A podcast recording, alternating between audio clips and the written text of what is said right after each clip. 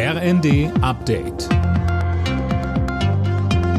Stündlich neu. Auf den Punkt informiert.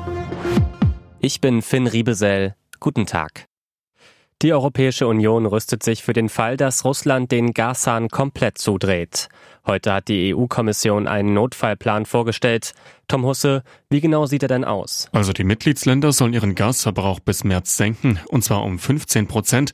So könnten etwa Heizungen gedrosselt und AKW-Laufzeiten verlängert werden, sagte Kommissionschefin von der Leyen. Sollte das nicht reichen, will die Kommission über Sondervollmachten noch drastischere Maßnahmen in Europa durchsetzen. Dafür müssen allerdings die EU-Staaten zustimmen. Von der Leyen betonte, wir lassen uns von Russland nicht erpressen. FDP-Chef Lindner hat sich dafür ausgesprochen, das weitgehende Verbot von Fracking zu kippen. Bei ntv.de erklärte er, man sollte in Europa nach eigenen Lagerstätten von Gas- und Ölvorkommen suchen. Überall sei Fracking in Deutschland zwar keine Option, in der Nordsee sei das aber sinnvoll und machbar.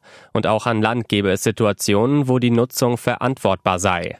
Seit 2017 ist Fracking hierzulande verboten, unter anderem weil es als Gefahr für das Grundwasser gilt. Wer in den Urlaub will, muss sich an den deutschen Flughäfen weiter auf lange Wartezeiten, Verspätungen und Flugausfälle einstellen.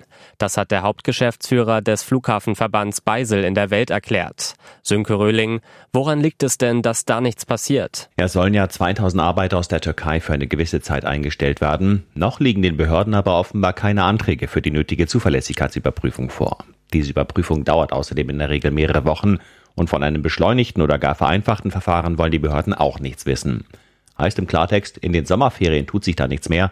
Mit Verbesserungen rechne man erst im Oktober, heißt es. Und dann ist die Hauptreisezeit vorbei.